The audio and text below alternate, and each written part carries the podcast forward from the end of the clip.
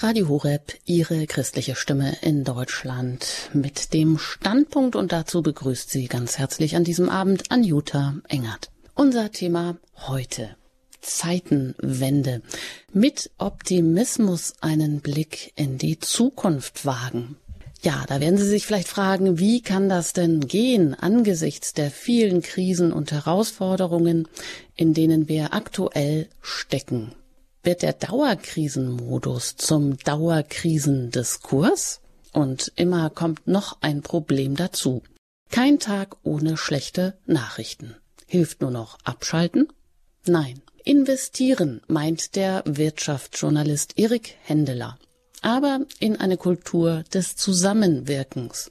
Denn in der Wissensgesellschaft, in der die Menschen ständig mit anderen über Einzelinteressen hinweg größere Probleme bearbeiten, gerät der Blick auf das Verhalten des Einzelnen in das Zentrum der wirtschaftlichen Entwicklung. So ein Zitat von Erik Händeler. Und damit bekommt auch dann das Evangelium eine neue Chance, so der Wirtschaftsjournalist. Wie das gehen kann, verrät uns Erik Händeler in den nächsten anderthalb Stunden, denn er ist jetzt direkt hier im Studio in München und dort darf ich ihn recht herzlich begrüßen. Guten Abend, Herr Händeler. Grüß Gott, verengert. Ja, schön, dass Sie pünktlich gelandet sind, aus Ingolstadt gekommen und jetzt direkt im Studio in München bei Radio Horeb. Ja, sehr schön, wunderbar. Sie sind Wirtschaftsjournalist, wie gesagt, Sie sind Buchautor, auch Bestsellerautor, zum Beispiel mit dem Titel Die Geschichte ähm, der Zukunft. Sie sind eben auch Zukunftsforscher. Das wollen die Kunden immer so hören. Bitte? Das wollen die Kunden immer so hören, die mich einladen. Aber die Zukunft ist natürlich offen, das ist klar. Das ist natürlich eine interessante Frage, wird uns auch gleich noch beschäftigen, was denn so ein Zukunftsforscher zaubern kann in die Zukunft oder auch nicht. Naja, aber eines ist sicher, Sie sind auch gefragter Referent und heute hier zum Thema Zeitenwende. Die Krisen, die werden in 2023 bleiben. Das ist sicherlich sehr sicher. Und Sie werden sich vielleicht eher noch zuspitzen. Mit welcher Lebenseinstellung gehen Sie denn ins neue Jahr, Herr Händeler? Ja, sich mal ein bisschen zurücklehnen und so den größeren Zeithorizont sehen. Da sieht man einmal in der Geschichte, was es früher für multiple Krisen gegeben hat. In den 70er Jahren, in den 1920er, 30er Jahren, als alles durchelektrifiziert war oder noch länger zurück, als die Eisenbahn fertig gebaut war. Also es hat in der Geschichte immer Krisen gegeben, wo die Wirtschaft stagnierte, wo das, was bisher funktioniert hat, funktionierte nicht mehr. Und da sucht man nach was Neuem, aber es ist nicht so richtig klar, was denn jetzt das Neue ist. Und ähm, das waren immer recht ungemütliche Zeiten. Und die Kirche, das interessiert uns ja hier bei Radio Horeb, der Glauben, die ist immer eingebettet in das, was in der Wirtschaft, in der Gesellschaft drumherum passiert. Und das eine ist der Blick zurück, dass man sieht, na ja, es gab schon auch in der Geschichte ziemlich tiefe Krisen, die eben durch technische Stagnation, technische Umbrüche ausgelöst waren. Und dass man jetzt mal ein bisschen weiter nach vorne schaut. Worauf läuft denn eigentlich alles hinaus? Und wenn man diesen, diesen Wirtschaftsblick hat, diesen Veränderungen in der Wirtschaft, dann sieht man, ähm, ähm, die Industrie, die Maschinen, die machen die materielle Arbeit weitestgehend. Und dann gibt's den Computer und künstliche Intelligenz, die machen so Gehaltsabrechnung, Datenbank, Serienbrief, Robotersteuerung, Datenanalyse, also so strukturiertes Wissen. Aber das, was an Arbeit entsteht, ist Arbeit am Menschen und Arbeit mit Wissen. Und die Dinge sind so komplex, dass es der Einzelne nicht überblicken kann. Wir sind viel mehr angewiesen auf das, was andere können oder wissen. Und deswegen leben wir, entwickeln wir uns auf eine Zeit hin, wo der Mensch immer mehr mit Wissen arbeitet und dabei auch sein Verhalten reflektieren muss. Hat der andere recht? Warum mag ich den eigentlich nicht? Geht es mir jetzt um meine Kostenstelle, um meine Karriere oder geht es mir um den Gesamtnutzen? Und da kommen wir also in einer Zeit, wo der Mensch viel mehr reflektieren muss. Und das ist dann eigentlich eine, äh, wenn es darum geht, das Evangelium äh, zu erklären oder ins Gespräch zu bringen, das ist dann eine positive Zeit. Das ist dann praktisch Ihr Schlüsselansatz, dass der Mensch jetzt in den Mittelpunkt rückt und nicht mehr so ja, andere neue Technologien, die da erfunden werden sollen? Genau, weil Technik hat einen begrenzten Einfluss. Also in der Vergangenheit, die letzten 200 Jahre Industriegeschichte haben wir durch Dampfmaschinen und Elektromotor und Auto, also durch technische Maschinen haben wir materielle und energetische Arbeitsprozesse effizienter gemacht, sodass wir mehr Wohlstand hatten. Und dann kam der Computer und mit Hilfe des Computers kann ich Robotersteuerung äh, betreiben, ich kann das Wissen per Mausklick irgendwie abrufen. Also der Computer hat mir geholfen, strukturiertes Wissen äh, anzuzapfen. Und wenn das äh, von Maschinen alles übernommen ist, was bleibt an Arbeit? Das, was den Menschen ausmacht. Also planen, organisieren, beraten, Probleme lösen, in dieser gigantischen Wissensflut das Wissen rauszusuchen, was ich jetzt brauche, um mein Problem zu lösen. Oder verstehen, was der andere meint. Das ist gerade in der Softwareindustrie ein großes Problem. Da geht es um Programmierer zu den mittelständischen Unternehmer äh, rein und hat keine Ahnung von den Informationsprozessen in der Firma. Und der Mittelständler, der kann sich nicht richtig ausdrücken. Alle naslang fällt ihm was Neues ein. Und dann entsteht eine Schrankware, also eine Software, die immer nur im Schrank rumliegt und nie zum Einsatz kommt. Wir sehen also, es geht nicht um Technik. Es geht immer mehr auch im, in den Berufen, im Wirtschaftsleben darum, dass die Leute miteinander reden können, dass sie, dass die einander verstehen. Und äh, ja, das ist der positive Ausblick. Das klingt ja erstmal ganz plausibel, relativ einfach auch, so dass man denkt, das könnte man doch eigentlich ganz gut umsetzen. Wir kommen im Verlaufe der Sendung natürlich auf die eine oder andere Frage näher zu sprechen. Zum Beispiel Klimakrise. Brauchst da nicht neue in in Innovation? Geht das dann alles von alleine? Also Hauptsache, die Sache läuft im zwischenmenschlichen Bereich. Ja, aber bevor wir darauf kommen, Herr Händeler, vielleicht auch erst nochmal die Frage, was kommt denn nun auf uns zu im kommenden Jahr? Sie als Zukunftsforscher, als Wirtschaftsjournalist, Sie haben ja schon gesagt, naja, Dauerkrisenmodus, in dem wir uns so derzeit befinden und wo wir vielleicht alle, vielleicht sind wir alle zu verwöhnt, weil die Normalität doch irgendwo auch immer Krisen mit sich bringt oder das ein normaler Zustand ist, ist da auch die persönliche Einstellung dann am Ende sehr entscheidend. Aber erstmal, was kommt auf uns zu im kommenden Jahr? Ja, das ist ja, da, wie viel, darf ich jetzt zwei Stunden über diese Frage reden? Was kommt auf uns zu? Nein, natürlich, ähm, das kann niemand wissen, was auf uns zukommt. Die Zukunft ist offen. Und Gott hat die Menschen in ihrer Freiheit geschaffen, damit wir auch nicht wissen können, wie Menschen sich entscheiden werden. Also die Zukunft ist offen. Aber meine Art, in die Zukunft zu schauen, ist, da, wo im Arbeitsprozess was knapp wird, da ist der Druck, was besser zu machen. Das war in der Geschichte immer so. Die Dampfmaschine ist ja nicht einfach so aus Jux und Dollerei erfunden worden, sondern die englischen Unternehmer Ende des 18. Jahrhunderts, die kamen nicht mehr hinterher, Bergwerke zu entwässern oder Spinnräder anzutreiben oder den Blasebalg bei der Eisenschmelze um mehr Luft in den Hochofen reinzublasen. Und dann war also der größte Mangel der Mangel an mechanischer Energie. Und deswegen sind die Unternehmer zu dem wissenschaftlichen Mitarbeiter von der Universität Edinburgh, zu dem James Watt gegangen und haben gesagt, bitte, bitte, äh, erfinde uns eine Dampfmaschine. Und so ist die Dampfmaschine als Auftragsarbeit äh, entstanden. Also es war eine Lösung auf ein Problem, was man hatte. Und so müssen wir auch heute schauen, wo sind denn heute die größten Probleme, die wir haben? Und da ist dann der Druck, auch was anders zu machen. Noch ein paar Beispiele als Transport das die größte Knappheit war in der Gesellschaft. Man hat zwar Erz und Kohle vom Bergwerk hochgeschafft, aber man konnte sich weiter transportieren. Da war, hat man das mit dem zusätzlichen Eselskarren auch nicht in den Griff gekriegt, also hat man die Eisenbahn bauen müssen, weil Transport knapp war. Und als die Wissensflut explodierte, man ist mit Zettelkästen, Karteikästen immer hinterhergekommen, gab es einen ökonomischen Druck, den Computer zu entwickeln. Jetzt müssen wir also fragen, wo sind denn heute in den Unternehmen die größten Knappheiten. Jetzt vor dem äh, russischen Angriffskrieg konnte ich dann noch besser argumentieren mit Menschen. Heute meinen natürlich viele, Energie ist knapp. Aber ich denke beim Thema Energie, dass wir das ganz gut in den Griff kriegen werden. Wir werden Fensterscheiben haben, die Strom produzieren oder diese Mehrschichtentechnologie bei den Solarzellen mit unglaublichen 42 Prozent Wirkungsgrad, wo der Fraunhofer dran rumbastelt. Also beim Thema Energie, da haben wir so viel technisch in der Pipeline, da sind wir bereit, Geld auszugeben. Da ist, äh, da ist viel drin. Ich glaube, das kriegen wir mittelfristig in den Griff. Wenn man aber so einen Unternehmer fragt, so, so einen normalen Mittelständler da draußen im Land, wenn man den fragt, sag mal, was was ist denn dein größtes Problem? Dann sagt er mir in der Regel nicht Energie, außer er produziert Zement oder so. Wenn man so einen Unternehmer fragt, was ist dein größtes Problem? Dann sagt er mir, ja, ich finde nicht die richtigen Leute, meine Leute sind zu blöd, die kapieren nicht, was ich denen sagen will, jetzt habe ich schon wieder einen Arbeitsgerichtsprozess führen müssen und übrigens die steigenden Lohnnebenkosten. Und wenn man sich anschaut, was steckt eigentlich hinter steigenden Lohnnebenkosten, dann ist man bei der Pflegeversicherung. Das hat was mit den Lebens- und Arbeitsstilen in Jahrzehnten vorher zu tun. Dann ist man bei der Rente, weil die Leute aus Krankheitsgründen im Schnitt leider zu früh in Rente gehen. Äh, Arbeitslosigkeit hat was mit Mangel an Gesundheit zu tun und die stetig steigenden Krankheitsreparaturkosten. Also ich bin derjenige, der sagt, wenn wir jetzt auf die knapp Knappheit schauen. Wo, wo ist die Knappheit? Und dann sind wir beim Thema Gesundheit, also das, was den Menschen ausmacht, was seine produktive Lebensarbeitszeit angeht. Aber jetzt kommt es geht auch um seelische Gesundheit. Auch die seelische Gesundheit ist knapp. Und das interessiert uns ja als Christen, als Katholiken, als Kirche, müssen uns eigentlich das ähm, interessieren. Wenn seelische Gesundheit die ähm, ökonomisch größte Knappheit ist, dann wird da am meisten passieren in der Gesellschaft. Früher am Fließband in der alten Industriegesellschaft, ob die Leute miteinander zurechtgekommen sind oder nicht, war völlig egal für die Gütemenge, die vom Fließband runtergerollt ist. Aber jetzt in der Wirtschaft der Wissensgesellschaft, jeder ist der König oder die Königin in ihrem Wissenskönigreichen. Und wenn Sie dann im Team jemanden haben, der ein bisschen komisch reagiert, leicht verhaltensauffällig ist, ein bisschen neurotisch, dann ist die Produktivität vom ganzen Team lahmgelegt. Also zur seelischen Gesundheit im Beruf gehört, dass man Kritik verträgt. Wenn man kritisiert wird und dann ist gleich das ganze Selbstbild äh, zusammengefallen, man schlägt um sich, ähm, das ist halt nicht produktiv. Also Ihre Frage, was erwartet uns in der Zukunft? Zukunft ist offen, aber an der Knappheit entwickelt sich das, was wo die Zukunft spielt. Und ich glaube, das sind alles die Menschenthemen, Gesundheit, seelische Gesundheit, Zusammenarbeit. Das sind die Knappheiten, wo wir uns ändern, wo wir eine Änderung erleben, eine Entwicklung. Das sagt Erik Hendeler. Er ist hier zu Gast im Standpunkt bei Radio Horeb.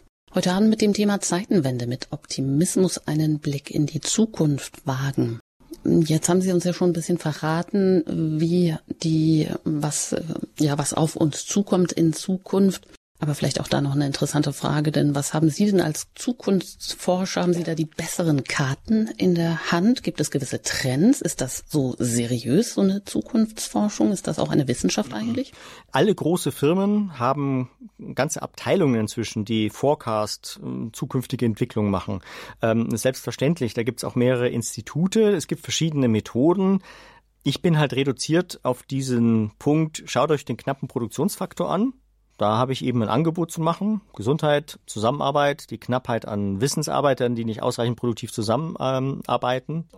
Es gibt andere Leute, die sich auf andere Themen äh, konzentrieren, zum Beispiel äh, Klimaerhitzung. Ne? Ich habe, als ich mein Buch Himmel 4.0, die wurde mal in einer Erzdiözese vorgestellt und dann hat der Erzbischof mir einen Brief geschrieben und gesagt, ist, was Sie da über Ethik schreiben, ist selbstverständlich, aber warum schreiben Sie nichts über Erderhitzung? Ähm, jeder hat so, so seinen Hammer und dann ist jedes Problem ein Nagel. Also ist, Zukunftsforschung hat einfach äh, viele Facetten und ähm, ich, jeder konzentriert sich auf das, wo er meint, dass, ähm, dass das Thema am wenigsten beachtet wird. Und für mich ist das Thema Gesundheit, Sozialverhalten, Klima, äh, Unternehmenskulturen ähm, das ist das große Thema. Also die Frage, ob es seriös ist, also es gibt sicher auch viel äh, Blödsinn, aber am Ende, ich meine, gehört und verkauft wird das, was die Leute hören wollen. Also nicht die Zukunftsforscher Forscher haben vielleicht die größte Resonanz, die äh, die vernünftigsten Sachen erzählen, sondern die das erzählen, was die Leute hören wollen oder auch in ihrer Angsterwartung äh, das erzählen, was die Leute hören wollen.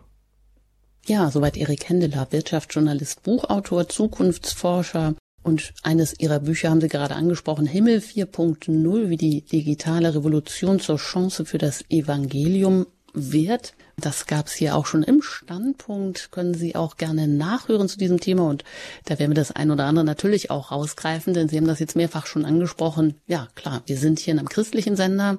Radio Horeb, Ihre christliche Stimme, nicht umsonst. Und Ihre These dazu passt ja wunderbar. Denn Sie sagen, Christen haben einen entscheidenden Standortvorteil, also im Hier und Jetzt auch schon vor anderen Religionen und Geisteshaltungen, ihm auch im Hinblick auf die Bewältigung der Umbrüche in Zukunft. Ja, wirtschaftlich gewendet würde man dann wahrscheinlich sagen, Christen, die haben den entscheidenden Marktvorteil und das Christentum ist die Zukunftsreligion, sagen Sie. Eben, wie gesagt, neue Chancen für das Evangelium. Das ist ja alles super interessant. Da haben Sie ja ganz schön weit aber vorgegriffen. Weil wenn, wenn man das, äh, wenn man dem folgen will, so einfach, ne, dann sträuben sich ja bei manchen vielleicht erstmal die Haare. Ich würde zunächst einmal sagen, Zukunftsethik ist die Ethik, die eine kooperative Kultur ist. Also eine Ethik, wir gegen die anderen, also eine Gruppenethik, die ist einfach nicht mehr produktiv. Eine Ethik, wo der Einzelne sich unterordnen muss der Gruppe und die anderen Gruppen werden bekämpft. Also Trumps Make America Great Again oder ähm, es gibt auch im christlichen Bereich äh, Gruppierungen, die eine dumpfe Gruppenethik haben. Oder der Islamismus ist eine Gruppenethik. Oder natürlich äh, der Kyrill und äh, seine nationalorthodoxe Ideologie. Also das, ich würde zunächst einmal sagen, die Gruppenethik ist nicht produktiv, weil in einem Land, wo der Einzelne sich nicht entfalten kann, ähm, da fehlen viele Ideen, viele ähm, Beiträge. Also der Einzelne muss sich in Freiheit entfalten können. Jetzt ist es so, wenn der Einzelne. Da müssen Sie kurz mal noch vielleicht ja? erklären, was, was meinen Sie mit Gruppenethik? Gruppenethik ist, wenn der Einzelne sich der Gruppe unterordnen muss. Da kommen wir her. Nationalismus, Stammeskultur. Der Kommunismus ist eine Gruppenethik. Der Einzelne muss sich im Kollektiv unterordnen, der kapitalistische Feind wird bekämpft. Oder Nationalsozialismus. Wenn ein Krieg nach Russland geschickt wird und fällt, ist die Frau angeblich stolz auf einen. Also Gruppenethik, der Einzelne muss sich der Gruppe unterordnen und die anderen werden bekämpft. Wir gegen die anderen. Das ist eine Gruppenethik. Und da kommen wir her und 80, 90 Prozent auf unserem Planeten funktionieren leider immer noch so und auch die Vergangenheit äh, im christlichen Abendland. Die war auch sehr oft äh, eine dumpfe, Christ, Christ, äh, eine dumpfe Gruppenethik, also die dem christlichen Ideal noch nicht entsprochen hat. Ja, gut. Okay, soweit mal zur Gruppenethik. Und Sie setzen dem gegenüber jetzt mal neutral formuliert die Einzelethik. Naja, und das nächste ist, dass der Einzelne sich aus der Gruppe ähm, raus emanzipiert. Das hm, hat man in der Aufklärung gemacht oder bei uns hier in der Gegend Mitteleuropa als der VW Käfer sich ausbreitete. Als man nach dem Zweiten, vor dem Zweiten Weltkrieg oder in den 50er Jahren war das noch so, der Pfarrer hat die ganze Spiritualität am Ort abgedeckt und jetzt mit dem Auto kann man auf einmal seiner Nachbarschaft und seiner Großfamilie davonfahren und die schrägen Typen treffen, die dieselben komischen Interessen haben, wie man selber welche hat. Und wenn einem der Pfarrer am Ort zu liberal oder zu konservativ ist, dann fährt man sonntags mit dem Auto drei Dörfer weiter, weil einem da die Predigten besser gefallen. Und so kommt durch diese technische Veränderung Auto so eine Individualisierung in den Glauben hinein. Die einen Gemeinden werden so Yippie und die andere Gemeinde wird marienfromm und die nächste Gemeinde wird leer. Aber nicht, weil die Leute besser oder schlechter sind, sondern zunächst einmal, weil die Technik die individuelle Freiheit ermöglicht und die Auswahl. Und dann haben wir die letzten 50 Jahre mehr Wohlstand gehabt durch mehr individuelle Freiheit. Das hat sich dann auch in den Familienstrukturen niedergeschlagen. Da waren früher sicher auch sehr viel Gewalt und äh, ungerechte Druck auch in Familienkonstellationen. Dann kam die individuelle Freiheit, dann ist die Scheidungsrate hochgegangen. So dass der Individualismus ist notwendiger Entwicklungsschritt, aber er ist auch sehr destruktiv.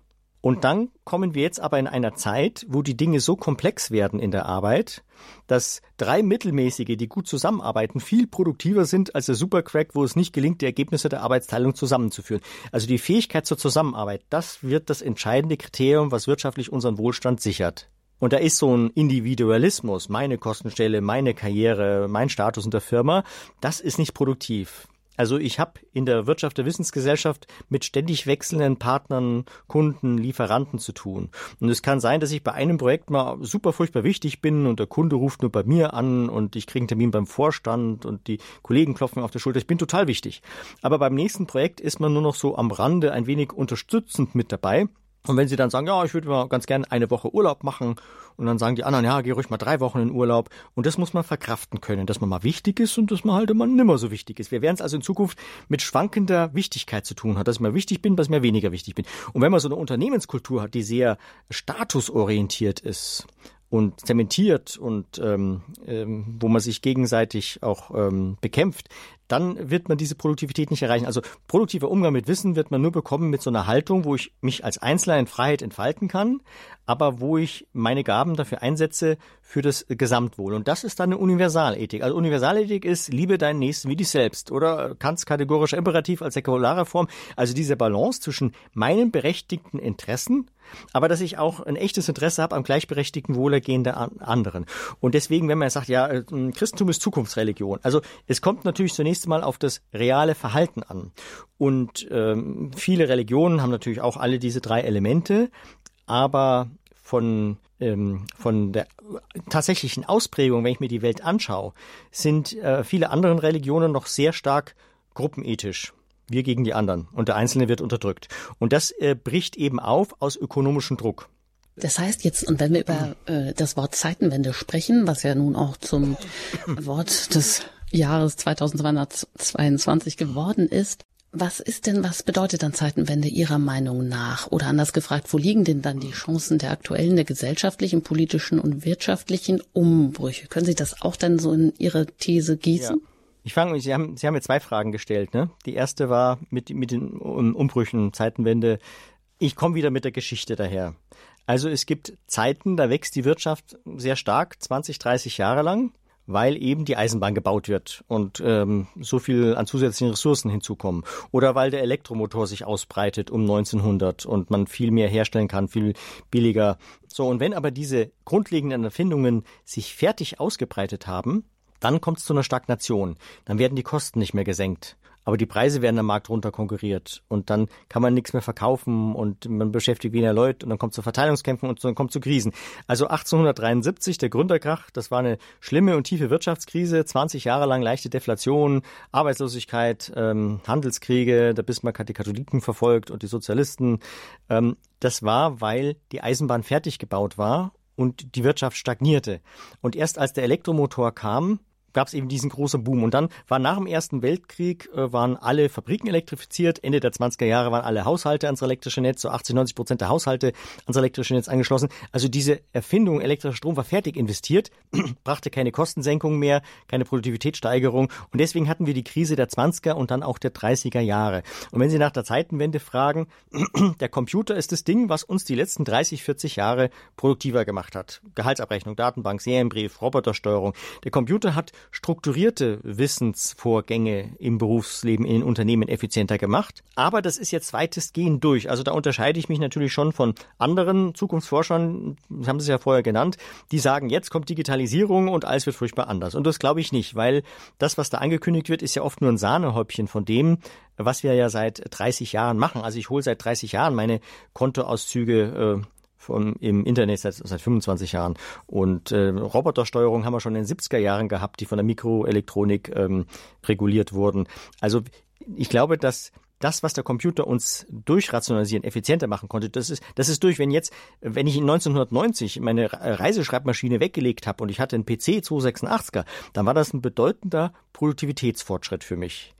Weil wenn ich was abgetippt habe äh, mit der Reiseschreibmaschine, ich habe einen Absatz vergessen, dann musste ich nochmal alles neu tippen. Beim Computer schreibe ich das rein, drück's aus, fertig. Ist also ein großer Zeitgewinn gewesen. Wenn heute mein Computer, wenn ich einen neuen Computer kaufe, der hundertmal schneller ist, dann ist meine Arbeit um 0% besser geworden. Weil das, was der Computer leisten kann, das ist nicht mehr an den Punkten, wo ich einen Verbesserungsbedarf habe, wie ich besser formuliere oder äh, was die Kundenbedürfnisse sind oder also äh, der Computer hilft, der, der zusätzliche Nutzen eines noch besseren, tolleren Computers ist immer äh, geringer. Und die Zeitenwende ist meines Erachtens, wir hatten uns eben ausruhen können, wir hatten eine gewisse Stabilität, weil der Computer uns produktiver gemacht hat. Und ich erzähle ja schon seit Jahren, dass die Zeit vorbei ist, wo der Computer uns produktiver machte. Und dann sage sag ich immer, jetzt kommt die große Krise und dann wächst die Wirtschaft wieder um drei Prozent. Und dann sagen die Leute, Händler, was erzählst du da? Stimmt ja alles gar nicht. Doch, es stimmt schon, was unsere Strukturen angeht.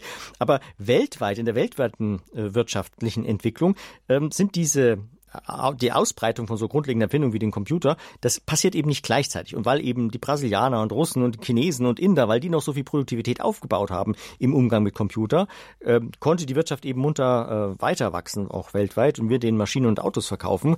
Aber wenn ich jetzt höre, dass eben in China die Hochhäuser alle leer stehen und die gar ihre Kapazitäten gar nicht mehr ausfüllen können äh, im Stahl oder im Plastik. Und, und die Russen auf der Psychocouch liegen und ihre Stalinzeit verarbeiten und unter einer komischen Selbstwahrnehmung leiden. Und die Inder mit, ihrem Kastenwesen irgendwie auch nicht vom Fleck kommen und die Brasilianer jetzt auch nicht mehr so viel verkaufen können, weil die Chinesen nichts mehr kaufen. Also ich glaube, die Zeit ist einfach vorbei, wo der Computer uns im großen Stil Ressourcen einsparte. Und wenn ich mir die Geschichte anschaue, was dann passierte in solchen Krisen, wenn eine grundlegende Erfindung durch war, dann hat's immer gestaubt, dann wird's ungemütlich. Aber diese ungemütliche Zeit, das ist ja wie eine Pubertät. Das ist, das Alte funktioniert nicht mehr und das Neue funktioniert noch nicht. Und das Alte war, wir schauen nur auf Technik. Technik ist natürlich richtig und wichtig, aber da, wo die großen Produktivitätsfortschritte in Zukunft sind, da müssen wir uns den Menschen anschauen, seine Gesundheit, sein Verhalten, sein Zusammenwirken mit anderen. Das ist jetzt der, die, die ökonomische Ausblick und was wir dann als Kirche draus machen, das ist dann nochmal ein eigenes Thema. Ja, und das ist interessant. Jetzt haben wir ja schon so ein bisschen mal einen Rundumblick bekommen über das, was Sie denken, was Sie auch mitgeben, wenn Sie ja auch als Key für Digitalisierung, für Innovation unterwegs sind. Und da möchte ich auch jetzt Sie einladen, die Sie uns bisher vielleicht zugehört haben, vielleicht auch die ein oder andere Frage haben oder mit der einen oder anderen These vielleicht das gar nicht verstehen oder ganz anderer Meinung sind. Ja, wunderbar. Rufen Sie gerne an. Was meinen Sie? Worin besteht die Zeitenwende Ihrer Meinung nach? Können Sie mit Optimismus in die Zukunft schauen? Entsteht die Zukunft eben an der Knappheit, so wie Herr Händeler das sagt? Und können Sie das auch mit äh, nachvollziehen, dass in Zukunft auch das Verhalten des Einzelnen viel mehr ins Zentrum gerät, nämlich ins Zentrum auch der wirtschaftlichen Entwicklung weil Menschen ja ständig auch über Einzelinteressen hinweg größere Projekte bearbeiten müssen und weil die Knappheit eben nicht mehr eine bestimmte Technologie ist oder dass man äh, die Digitalisierung noch mehr auf den Weg bringt, sondern die Knappheit eben auch in der Gesundheit, im menschlichen Zusammenwirken besteht. Ja, rufen Sie gerne an, Sie erreichen uns unter der 089 517 008 008. Wenn Sie außerhalb von Deutschland anrufen, dann wählen Sie zuerst die 0049 und dann 89517 008 008. Nach einer Musik geht es hier weiter bei uns im Standpunkt bei Radio Horeb mit dem Thema Zeitenwende mit Optimismus einen Blick in die Zukunft wagen. Können Sie das auch? Ja, und zu Gast ist Erik Händeler. Er ist Wirtschaftsjournalist, Zukunftsforscher und Bestsellerautor.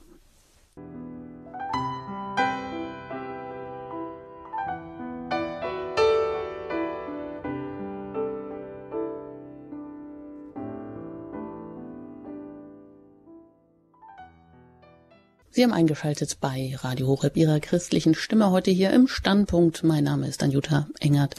Ich bin im Gespräch mit Erik Händeler. Er ist Wirtschaftsjournalist, Bestsellerautor, Zukunftsforscher, hat Bücher geschrieben wie Himmel 4.0, wie die digitale Revolution zur Chance für das Evangelium wird. Schon Thema hier im Standpunkt gewesen, können Sie bei uns in der Mediathek ähm, nachhören oder auch die Geschichte der Zukunft. Ja, und einiges mehr. Und wenn Sie mögen, können Sie jetzt gerne mitdiskutieren. Wie ähm, schauen Sie in die Zukunft? Haben Sie einen optimistischen Blick und kann auch ähm, der Glaube, die Religion, das Evangelium da eine neue Chance sein, so wie Erik Hendeler das sagt?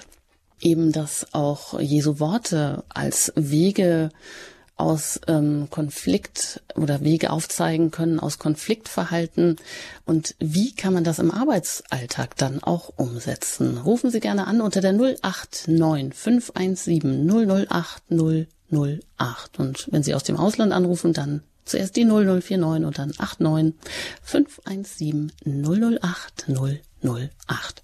Das hat bereits auch Frau Hoffmann getan. Mit ihr bin ich jetzt aus Hamburg verbunden. Herzlich willkommen hier in der Sendung. Ja, grüß Gott. Ich wollte diesem Schnellredner danken. Er hat ja so viel äh, in kurzer Zeit untergebracht. Aber ich habe an einem Wort Anstoß genommen, das mir immer öfter begegnet, und das ist die Erdüberhitzung. Also bitte benutzen Sie nicht diesen extremen Ausdruck, denn ich mache immer wieder die Erfahrung, dass junge Leute wirklich äh, glauben, wir sind die letzte Generation und wir können die Welt retten. Und äh, dazu muss ich sagen, äh, mit der Digitalisierung, äh, ich bin da nicht so zuversichtlich, dass das nun alle Menschen beglücken kann. Unsere Situation, wenn wir ja schon auch jetzt in einem katholischen Sender sind und Sie ja wohl auch, also die katholische ja, Position unterstützen, unser großes Problem heute ist doch, dass überhaupt kein Glaubenswissen da ist und dass äh, keine Erkenntnis über das Wunderbare, das tatsächlich in der katholischen Kirche vorhanden ist mit der Gegenwart Christi und den Sakramenten und dass da an der an der Lehre angesetzt werden muss und wir nicht immer in, in solchen Happenings uns da begegnen. Ja, das, also vor allem den jungen Leuten nicht dieses Einreden, dass wir die letzte Generation und die Erdüberhitzung, ich bitte Sie, ja, also das gerne mal weiter. Das ist ja, ja, gebe ich Ihnen recht, aber ich habe mich auch distanziert. Es ist ja nicht mein Thema. Ich kümmere mich eben nicht über den Klimawandel. Das ist nicht mein zentrales Thema, sondern das zentrale Thema ist, wie der Arbeitsalltag sich verändert. Und da ist die Kernaussage, dass der Mensch in, seiner, in der Fähigkeit, mit anderen zusammenzuarbeiten. Das wird immer wichtiger. Und das ist übrigens in allen äh, Branchen und in allen Qualifikationsniveaus. Also so, so ein Fliesenleger zum Beispiel. Ein Fliesenleger, der legt äh, so und so viel Quadratmeter Fließen in einer Stunde. Das ist was Strukturiertes. Und wenn er was wissen will über Lieferbarkeit, Design, Materialien, dann schaut er in seinen Computer rein, da kriegt er das Wissen. Aber jetzt kommt auch ein Fliesenleger, der muss ein schwieriges Ehepaar beraten können und Probleme äh, aufspüren und zwischen den Zeilen lesen können. Und diese Fähigkeit, mit unscharfem Wissen umzugehen zwischen Menschen, das ist also der Teil hm, der Arbeit, der wächst. Und deswegen Digitalisierung ist auch nicht so mein, mein großes Thema, weil das ist für mich so ge, ähm, gegeben. Also es ist natürlich eine Frage der, der Generation, aber im Großen und Ganzen ist es für die Jungen, die, die nachwachsen, die, die gehen damit um. Das ist eine Selbstverständlichkeit. Aber ich glaube, wenn man alles mit Computern und Internet und alles unterstützt und abbildet, dann bleiben am Ende die Probleme des Menschen äh, trotzdem die, dieselben. Und die rücken dann in den Vordergrund. Also das ist so mein Thema. Und dann sagen Sie kein Glaubenswissen. Ich weiß jetzt nicht, äh, wie gut, ähm, wie christlich war denn die Vergangenheit? Und woran messe ich eigentlich, ähm, was, was christlich ist? Macht mich das Bekennen zum Christen oder die Sakramente machen mich die zum Christen? Und äh, ich glaube eben, was, was ist vor Gott am Ende wichtig? Und ich glaube, das, was vor Gott wichtig ist, also das Himmelreich kann ich mir nicht verdienen. So viel habe ich als ähm, Katholik jetzt auch verstanden. Aber ich glaube, wie ich mich verhalte in den ganzen Konflikten mit anderen, ich glaube, das ist am Ende im Angesicht Gottes ganz zentral. Das ist so das, was ich aus dem Evangelium herauslese, dass die Art, wie ich mich verhalte. Jetzt ist es so, wenn ich mir an, an frühere Wirtschaftsepochen denke, so ein, so ein Bauer, der da seine Früchen gezogen hat im 18. Jahrhundert oder so, der ist kaum zehn Kilometer weit weggekommen von seinem Dorf. Der hat nicht viel selber entscheiden müssen. Und auch die Industriearbeiter, die da an ihrer Maschine ihr ganzes Leben lang waren, die haben nicht viel reflektieren und überlegen müssen.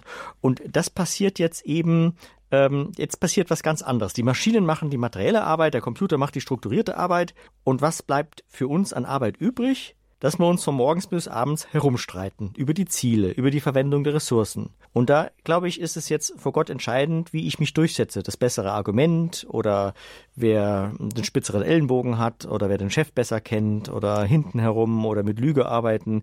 Äh, wie verhalte ich mich in den Konflikten? Tue ich die Interessen der anderen als Berechtigte achten?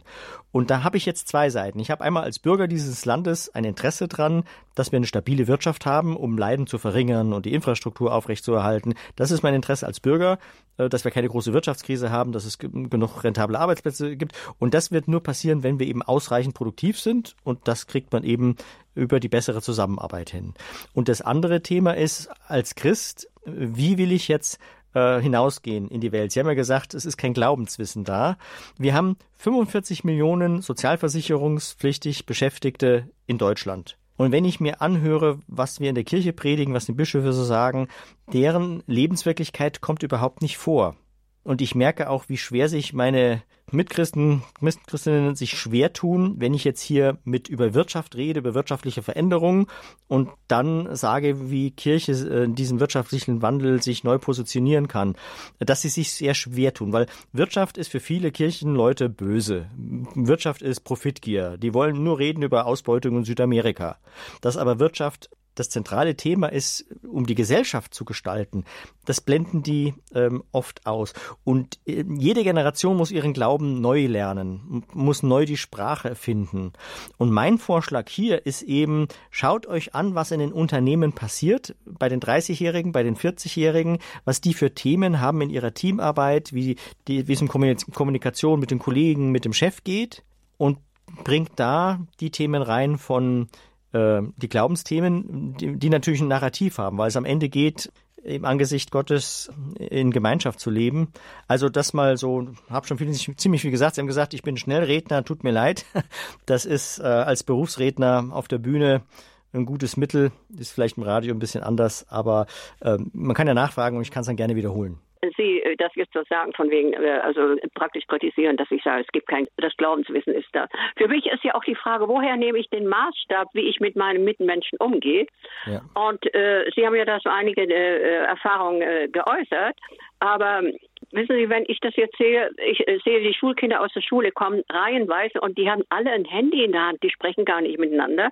Die lernen also auch in der frühen Kindphase mhm. überhaupt nicht die Kommunikation. Und wie sollen sie dann lernen, in Konfliktsituationen die richtige Entscheidung zu treffen? Also ich weiß, man lernt natürlich auch vieles durch Fehler oder überhaupt, weil man älter wird, aber überhaupt also ich bin zum Beispiel nicht dafür, dass man in Grundschulen äh, die Digitalisierung äh, fördert. Aber ich will jetzt da nicht äh, ein neues Fass aufmachen. Es sind sicher noch andere Leute, die interessantere Fragen stellen. Nö, nö. Ich glaube, ja, das bewegt viele, was Sie sagen.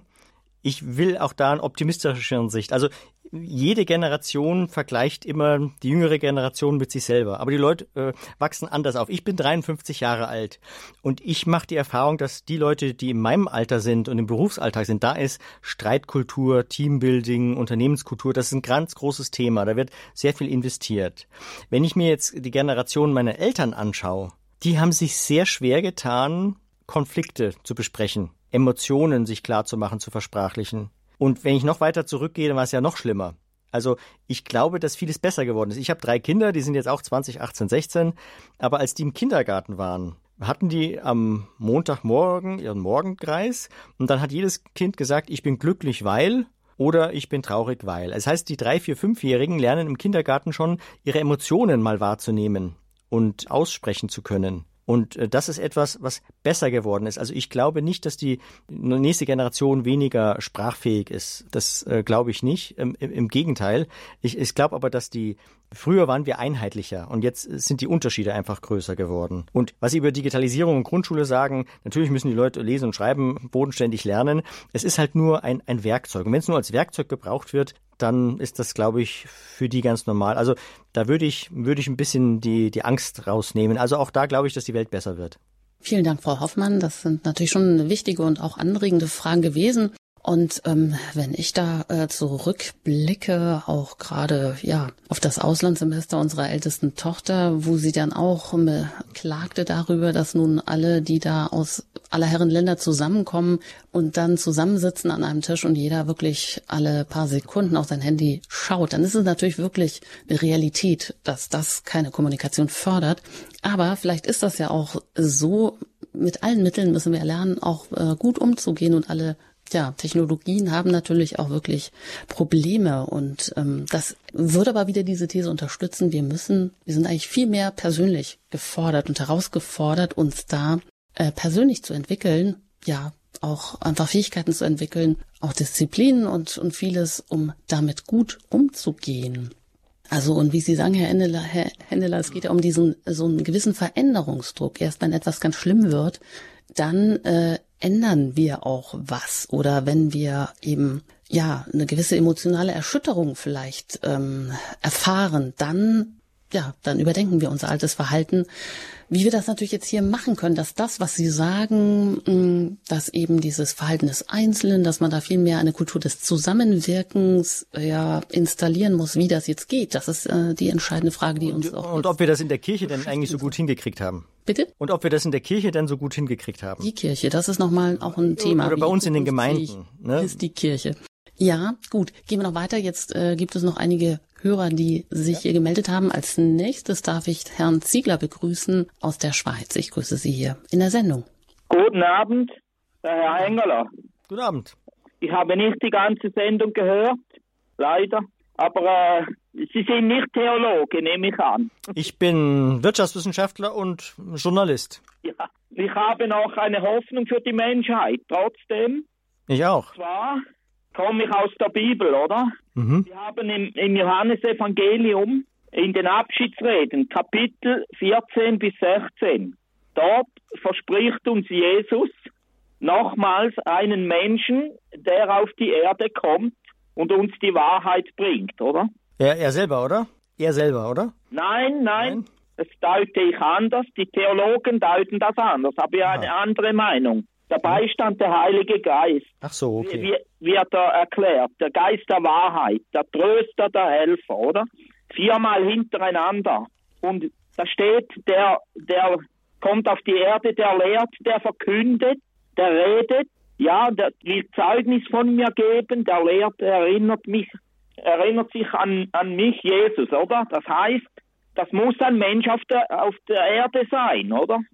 Also gut, Herr Ziegler, worauf wollen Sie jetzt hinaus? Vielleicht können Sie das auch in eine Frage zuspitzen. Ja, ja, ist eigentlich keine Frage. Und ich rufe alle auf, einmal die Bibel zu studieren. Ja, auf diesen, äh, den Menschensohn. Ich behaupte, das ist der Menschensohn Immanuel, der noch auf die Erde kommt. Und jetzt wage ich noch eine ungeheure Behauptung. Ich bin seit 35 Jahren Gralsbotschaftleser und ich behaupte nun, der Autor dieser Gralsbotschaft im Lichte der Wahrheit, Abdruschin, oder? Das ist der Menschensohn Immanuel, derjenige, den uns äh, Jesus versprochen hat. Und äh, ja, ich hoffe, dass auch die Kirchen in den Lauf nächsten Jahrzehnten diese Botschaft aufnehmen werden in die Verkündigung, oder? Gut, danke schön, Herr Ziegler. Das ist jetzt keine unbedingt katholische Position, die wir hier ähm, äh, teilen. Und ja, damit geht es dann weiter und das ist auch nicht unser Thema heute, aber weiter geht's nach Eichstätt und da bin ich jetzt mit Frau Jure verbunden. Ich grüße Sie hier in der Sendung. Guten Abend.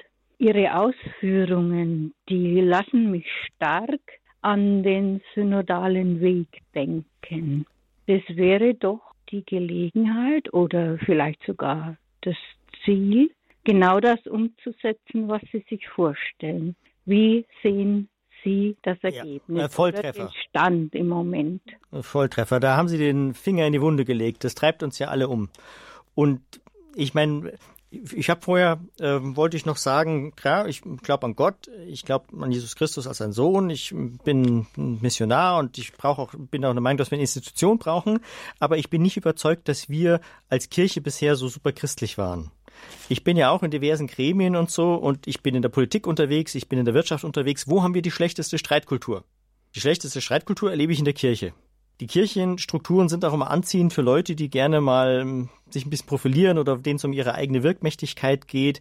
Ähm, ich merke, wenn ich in der Wirtschaft rede zum Beispiel, äh, vor Unternehmern, da gibt's auch Leute, die mich blöd finden, aber der Unternehmer hält sich nicht da auf, wo er mich blöd findet, sondern der schaut, ob er irgendwie was mitnehmen kann für sich, für seinen Berufsalltag oder für seine Firma.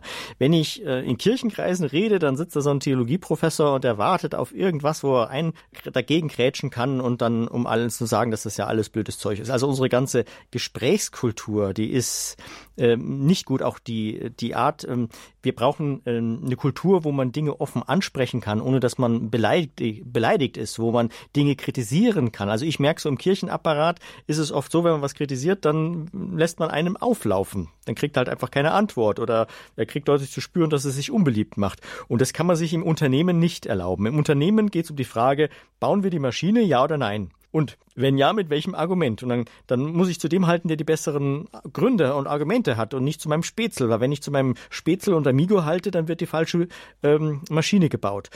Und ich bin davon überzeugt, dass das Christentum Zukunftsreligion ist. Und zwar, weil es kooperativ ist, weil der ganze Sinnzusammenhang im Angesicht Gottes und so.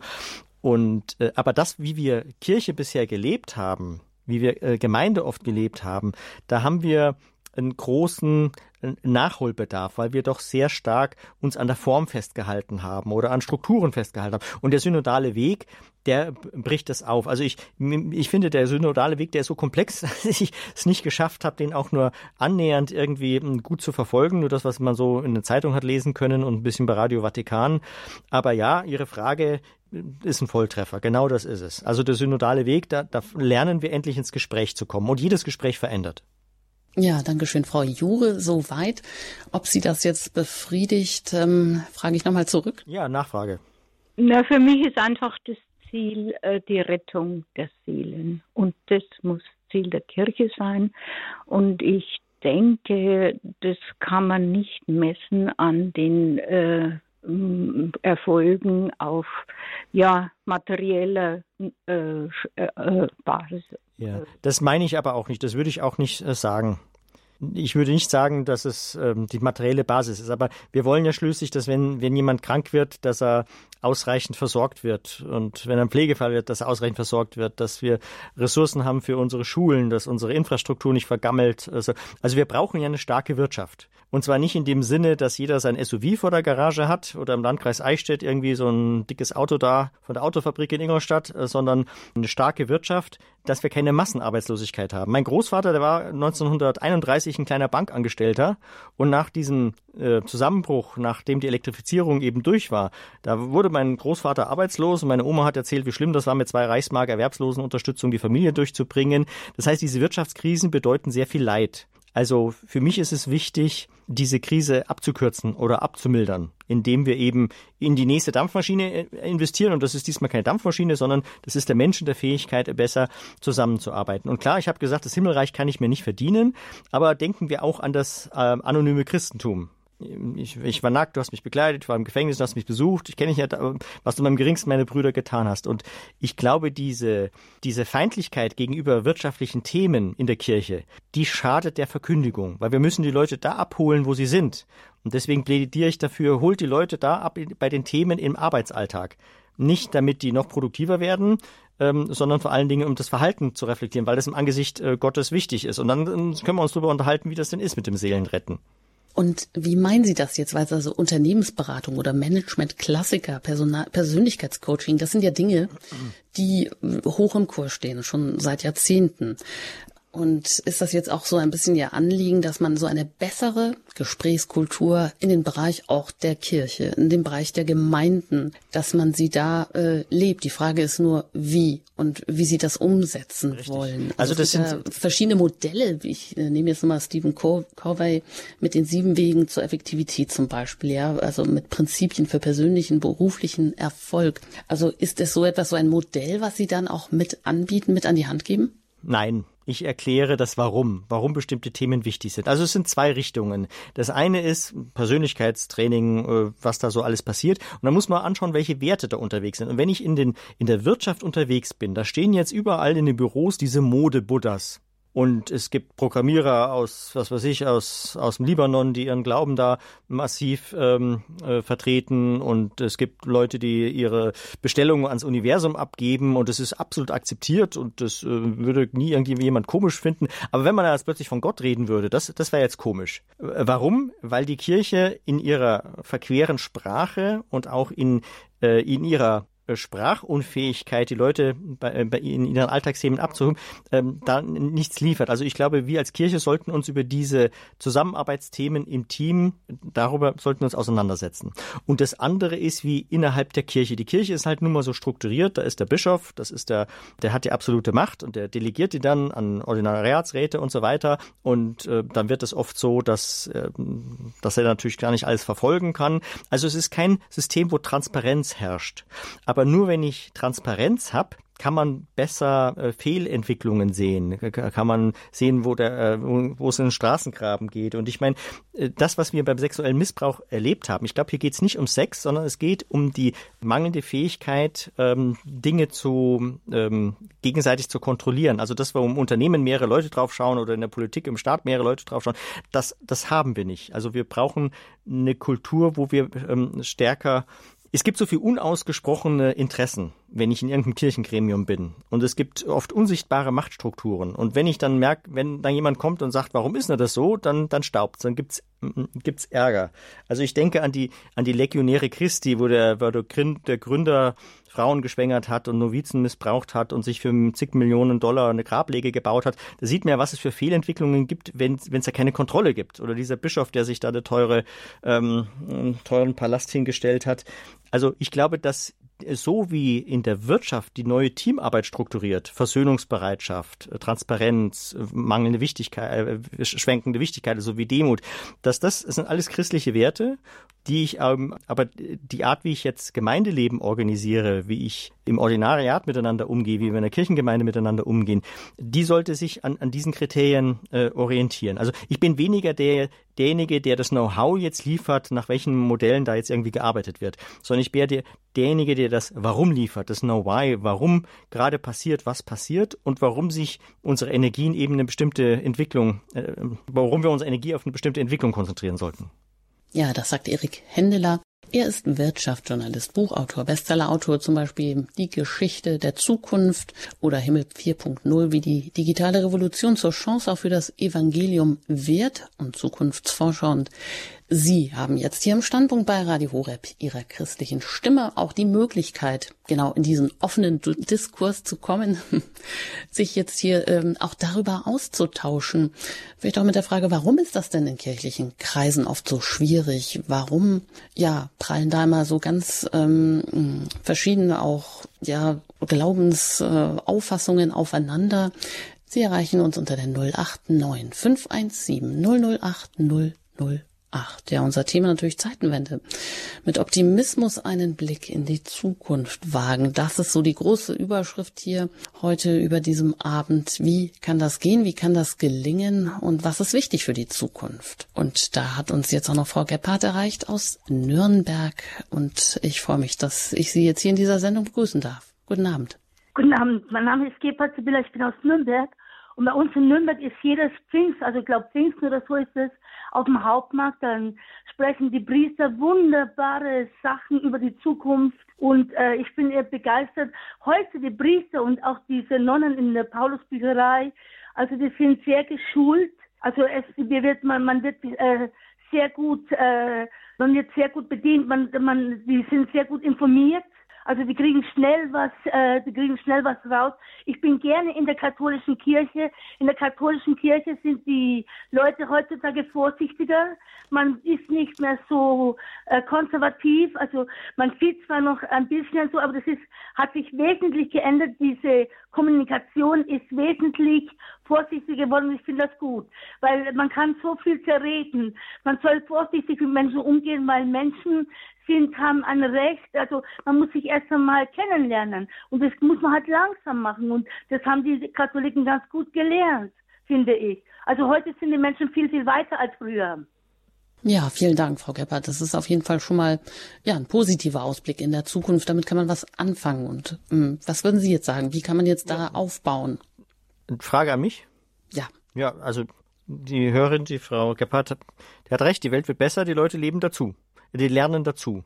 Sie sagen ja auch, warum das meiste früher schlechter war und in Zukunft besser sein wird. Das ist ja, ja auch so eine These von Ihnen. Ja, zu welcher Zeit hätten Sie denn lieber leben wollen? Zu welcher Zeit hätten Sie lieber leben wollen oder äh, zum Zahnarzt gehen oder ein Kind auf die Welt bringen? Also wenn ich mir die, ich glaube, ich, ich, ich stelle mir das nicht so vor, dass es früher mal so, es ein christliches Abendland gab und dann wird alles individualistisch und jetzt geht alles einen Bach runter, sondern das Evangelium tut sich über die Jahrhunderte langsam offenbaren. Und ich glaube, dass auch, auch der, äh, also das, früher sind die Leute eher dressiert worden. Die Leute haben gesagt, das und das musst du glauben, also auch Ethik, die Leute sind eher dressiert worden. Und dann kam der Individualismus. Und im Individualismus macht jeder eigentlich sein Ding. Äh, und ist auch recht destruktiv. Und dann denkt man, ja, die Kirche geht ja kaputt. Aber ich glaube, dass diese individualistische Freiheit, die wir die letzten 50, 80 Jahre erlebt haben, das ist ein notwendiger Entwicklungsschritt. Nur wenn die Leute in Freiheit ihre Werte reflektieren können. Was sind meine berechtigten Interessen? Wo fangen die berechtigten äh, Grenzen der anderen Leute an? Also das zu reflektieren, brauche ich den Individualismus zunächst einmal, auch wenn der mm, im privaten Bereich oder bei manchen Verhalten dann eben äh, sich destruktiv auswirkt. Aber um zur Universalethik zu kommen, um zu diesem Liebe deinen Nächsten wie dich selbst zu kommen, zu einem kooperativen Verhalten, brauche ich zunächst, da muss ich mich äh, selber gut kennen und meine Grenzen und auch reflektieren können, ähm, wo ich eben nicht mehr recht habe. Und das, das entwickelt sich eben äh, langsam äh, über die Zeit. Und wenn ich mir alle Lebensbereiche anschaue, ob es ist eben nicht nur was Materielles wie, ähm, wie Medizin oder wie Lebensstil oder, ähm, sondern auch das Verhalten. Ich glaube, dass die Gesellschaft früher viel gewalttätiger war. Warum hat man die Leute früher in den Krieg nach Russland schicken können und es gab so wenig äh, Gegenwehr, weil die Leute eben noch nicht so individuell ihr Gewissen geprüft und äh, da ähm, entschieden haben. Äh, in, den, in, den, Familien war viel mehr Gewalt. Man hat Autorität anerkannt, auch wenn die äh, Autorität äh, was Böses, was Unrechtes getan hat. Also auch wenn das jetzt nicht unter dem Label äh, Christentum stattfindet, ähm, ist das, was christliches Verhalten ist, ist eigentlich auf dem Vormarsch, wenn es um die Universalethik geht. Und ich glaube, wir brauchen eine interne Diskussion, was ist jetzt eigentlich christlich? Was zeichnet mich als Christen aus? Was ist denn das relevante Glaubenswissen?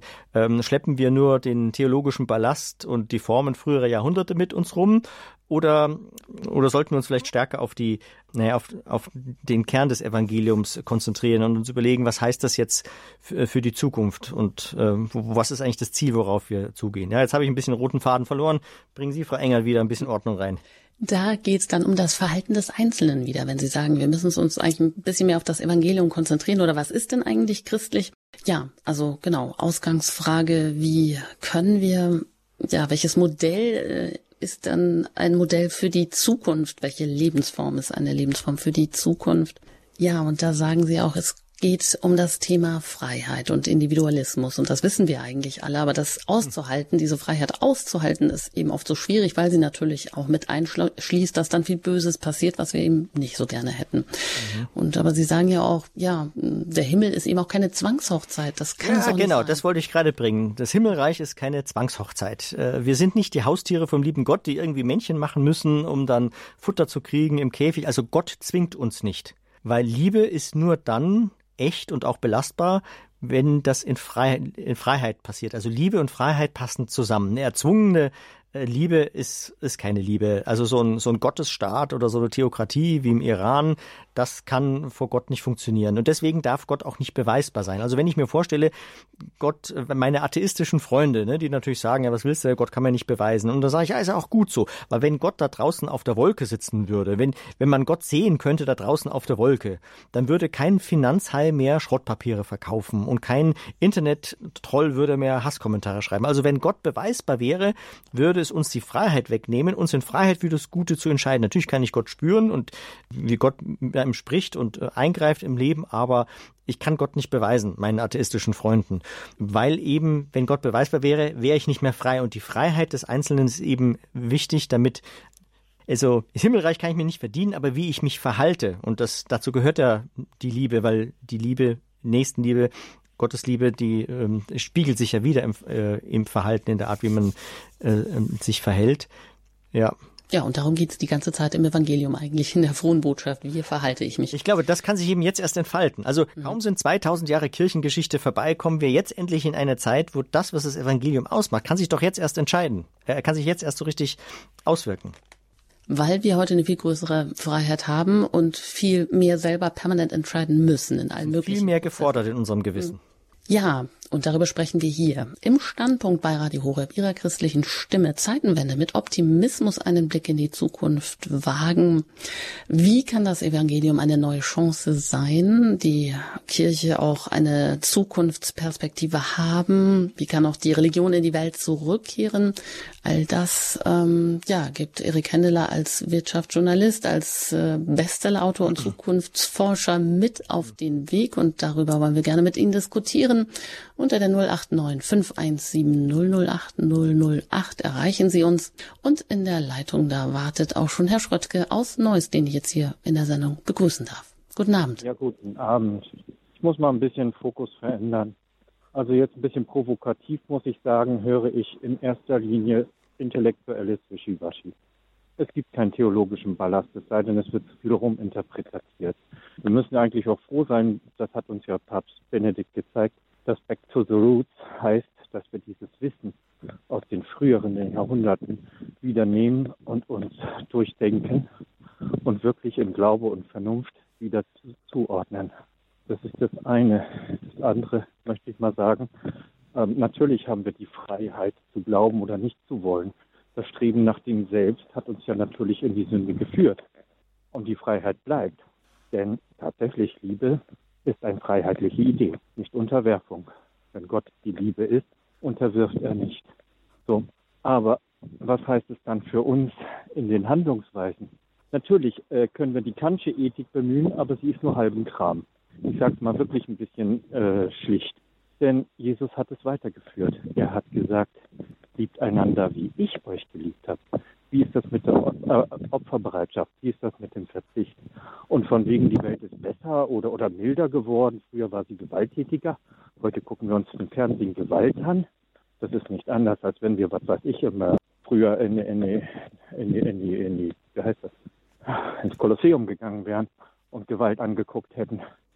Wir sehen Menschen verhungern und es ist dann irgendwo weit genug weg, dass wir weiter intellektuell unseren Status bewahren wo sind wir dann friedlicher oder liebevoller geworden?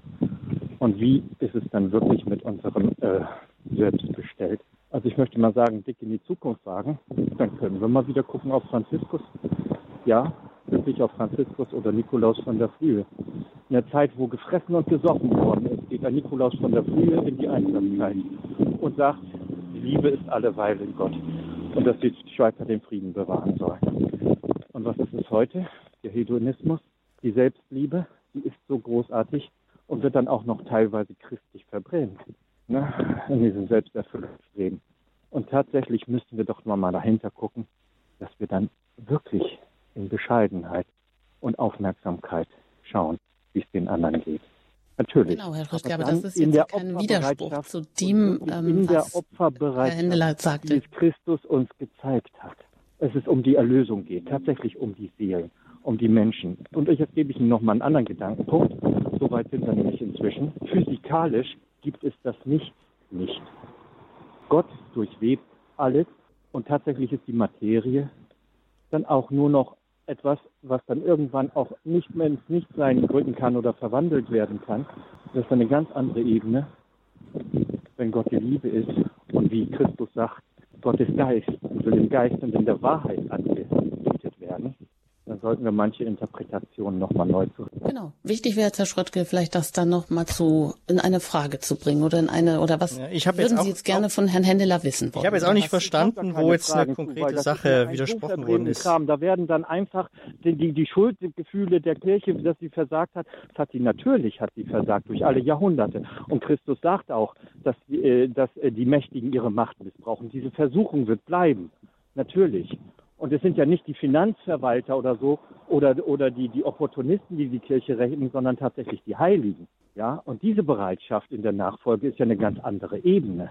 So, und äh, dann müssen genau, wir mal darum schauen, geht es jetzt auch, wenn wir hier um das Verhalten Wie viele Milliarden sprechen. sammeln Menschen, die nicht christlich sind? Und wie werden Menschen weiterhin heute ausgebeutet? Was ist daran friedlicher als vor 1000 oder vor 500 Jahren? Diesen Op Okay, dabei belassen wir es jetzt vielleicht einfach mal. Ähm, Herr Hindeler, möchten Sie darauf was erwidern oder sehen Sie da jetzt irgendwo einen Ansatzpunkt? Ja, es war ja vom Stöckchen zum Steinchen.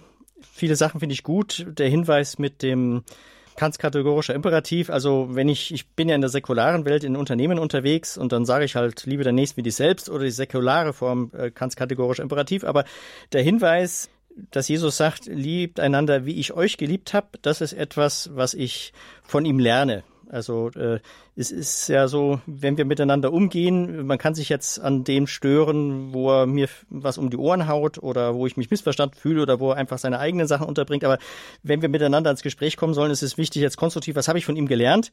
Und da muss ich sagen, diese Sache, Jesus sagt, liebt einander, wie ich euch geliebt habe. Also das ist etwas, was ich mitnehme. Die anderen Sachen, ob das äh, heute schlechter ist als früher, also ich weiß ja, in vielen christlichen Kreisen ist so die Vorstellung, früher war alles besser und jetzt geht alles im Bach runter. Und äh, das glaube ich nicht. Ich schreibe gerade ein neues Buch, das heißt eben Geschichtsbuch für Optimisten, warum das meiste früher schlechter war, in Zukunft besser sein wird. Und dann äh, habe ich die, das Material gesammelt in den einzelnen Bereichen, äh, ob das eben Gewalt ist, ob das Ausbeutung ist. Denken wir in die Sklaverei von früher. Natürlich gibt es heute Sklaverei. Es gibt heute viele Dinge, die schrecklich und schlimm sind, aber die waren halt noch früher noch schrecklicher und äh, noch schlimmer. Also das müsste man sich dann mal im Einzelnen ähm, anschauen. Und mit dem theologischen Ballast, naja, wenn man sich die Kirchengeschichte anschaut, dann sieht man ja, wie oft sich Glaubensinhalte geändert haben, wie sich Formen geändert haben, wie sich Begriffe geändert haben und dass wir eine wirkmächtige, starke Kirche sind. Da ist es wichtig, dass wir im Gespräch sind und uns über die Begriffe oder über das, was klar uns, uns gegenseitig äh, lehren und, und beibringen. Also da kommen wir, glaube ich, nicht weiter, wenn man sagt, zu dem den Zeitpunkt hat der und der das gesagt und das ist es jetzt, sondern ein lebendiger Glaube, der muss auch immer im Gespräch ähm, zwischen Menschen Menschen hin und her funktionieren. Ansonsten weiß ich jetzt nicht mehr, wo ich, wo ich einsetzen soll. Ja, wie wichtig auch dieser Optimismus ist und inwieweit er auch erlernbar ist, weil nirgendwo steht ja auch im Evangelium, dass man sich der Hoffnungslosigkeit preisgeben soll oder dass man einer Depression frönen soll, sondern es ist, es ist eigentlich immer ein, ein, ja, gerade deshalb und ein dennoch, also das ist ja nicht der Auftrag an den Christen, diesen hoffnungsvollen Blick äh, zu haben und zu kultivieren. Und das Christentum hat die letzten 2000 Jahre die Welt ja ganz schön vorangebracht. Ähm, also diese im alten Rom hat man die Menschen, wenn sie krank waren, einfach sich selbst überlassen. Die Christen haben sich dann um die Kranken gekümmert. Die Christen haben sich um die äh, Waisenkinder gekümmert, ähm, die Sexualmoral und äh, dann eben nicht mehr, dass es normal war, Kinder abtreiben zu lassen. Die Frauenrechte im alten Rom waren die Frauen Besitz des Mannes. Dann kam Paulus, der gesagt hat, wir sind alle eins in Christus, also auch die Szene Jesus mit der Frau am Jakobsbrunnen. Ähm, die Christen haben gesagt, es gibt Wirklichkeit. Also hat es die äh, Wissenschaft vorangebracht, ähm, die, ganze Bildung, dass man die Bibel lesen äh, soll und selber sein Gewissen trainieren soll. Also die äh, Verbesserung der letzten 2000 Jahre kam sehr stark ähm, aus dem Christentum heraus. Und ich glaube, wenn es jetzt darum geht, die Arbeitskultur besser zu gestalten, dass das Christentum ähm, mit der Universalethik, mit der Gottesliebe, mit dem Ziel, wo das alles draus hinausläuft, ähm, eben das für mich das Maß, maßgebliche Narrativ ist. Das äh, können wir dann in Ihrem neuen Buch vielleicht demnächst schon nachlesen, Geschichtsbuch. Ich sage seit zwei Jahren, dass ich im halben Jahr fertig bin. Gut, dann werden Sie es vielleicht jetzt ja wirklich, wo das Christentum eben wesentliche Impulse auch gegeben hat. Darum, darum geht es auch in diesem Buch. Ja, heute wollen wir erstmal einen Blick auch ins neue Jahr werfen und wie wir da auch mit Optimismus einen Blick in die Zukunft wagen können und gerade das als Christen auch. Wo haben wir da Standortvorteile oder einen Marktvorteil? so wie Sie das eben als ja, Wirtschaftsjournalist ausdrücken. Und ja, die Leitungen sind voll, wie ich sehe. Ich mache da jetzt mal weiter und äh, da kommen wir jetzt in die Nähe von Leipzig und da bin ich mit Herrn Beerwolf verbunden. Ich grüße Sie hier in der Sendung. Guten Abend. Ja, grüß Gott. Hof, mein Name. Ich habe äh, dem Vorredner äh, sehr gut zugehört. Ähm, er rief aus Neuss an. Insofern schließe ich daraus, dass es tatsächlich ein Geistlicher gewesen sein muss von den Oblaten der unbefleckten Jungfrau Maria, die sich mit Omi abkürzen. Der Name kam mir bekannt vor.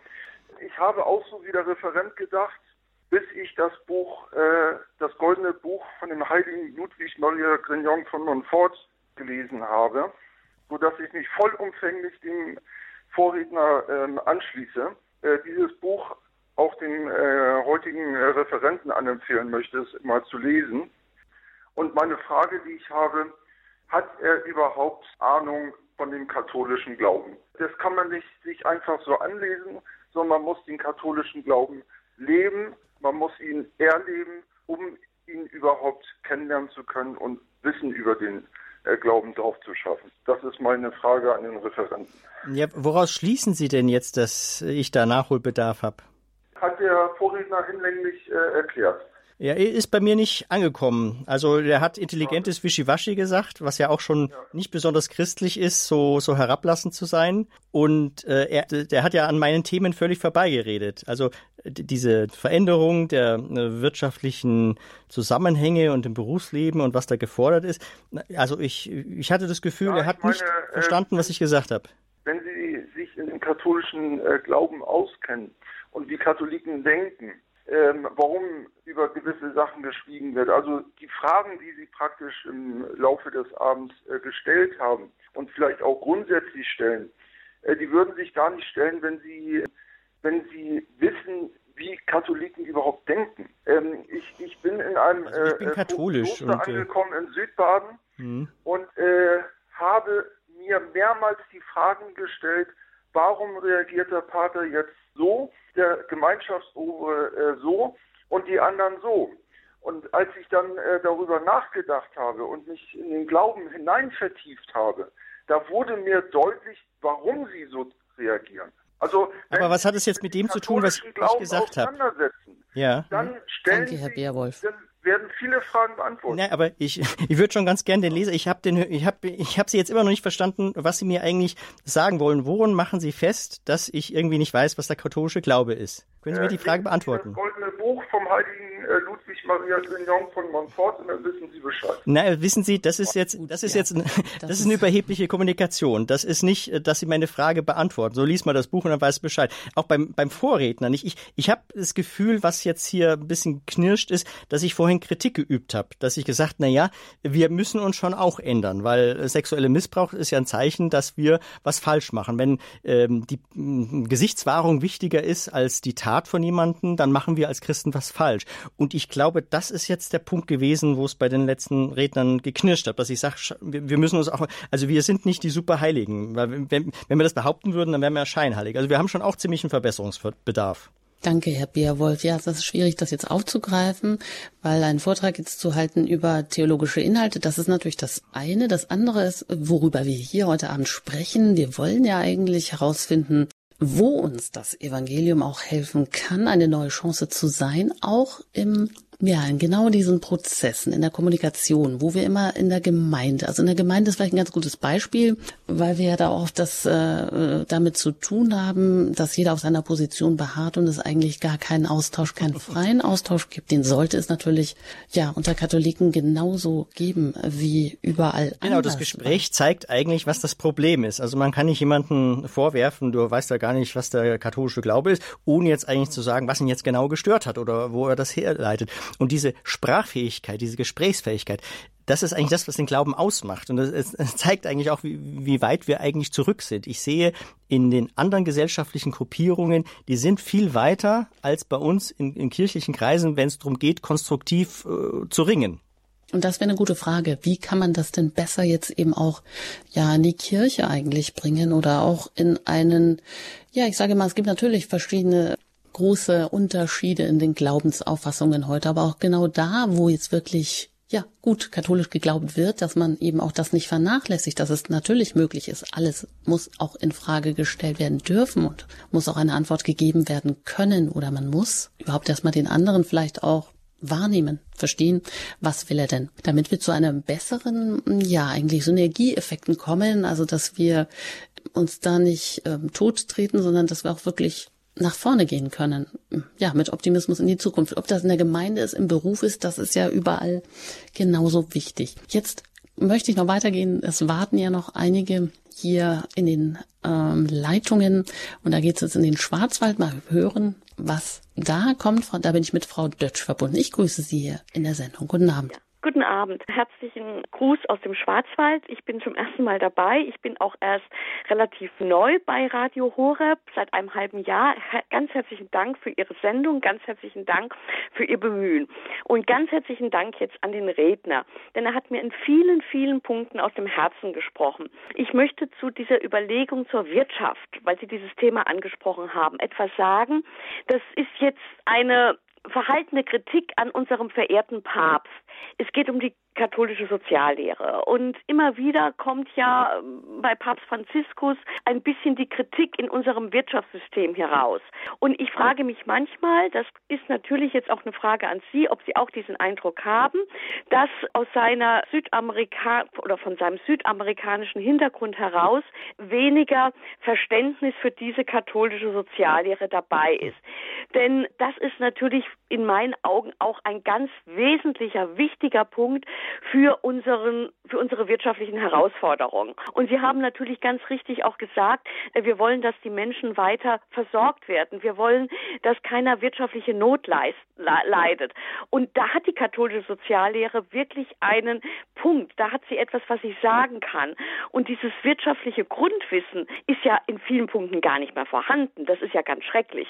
Und es ist auch richtig, dass hier mehr gelehrt wird und dass man auch sagen kann, äh, wenn jemand eben als äh, äh, katholischer Unternehmer, es gibt ja den Verband der katholischen Unternehmer, wenn jemand aus einem christlichen Verständnis heraus äh, wirtschaftlich tätig ist, dann ist das nicht nur möglich, sondern es ist auch in unserer Welt nötig. Das ist der eine Punkt. Und der zweite Punkt nochmal die Frage Optimismus in die Zukunft. Ja, ich bin Historiker. Ähm, mhm. ich, ich lehre Geschichte auch an der Schule. Ähm, der Gedanke, dass wir jetzt in einer so furchtbaren Zeit stehen. Früher hatten die Leute nur den Blick nach vorne gehabt, es wäre immer nach oben gegangen. Das ist ja dummes Zeug. Äh, gucken Sie sich doch mal an, wie sah das denn Ende der 50er in den 60er Jahren aus? Da haben wir den Mauerbau, da hatten wir die Ermordung Kennedys, da haben wir die Kuba-Krise, da haben wir den Vietnamkrieg, da hatte man den Gedanken, Deutschland ist das nächste Schlachtfeld für den atomaren Krieg.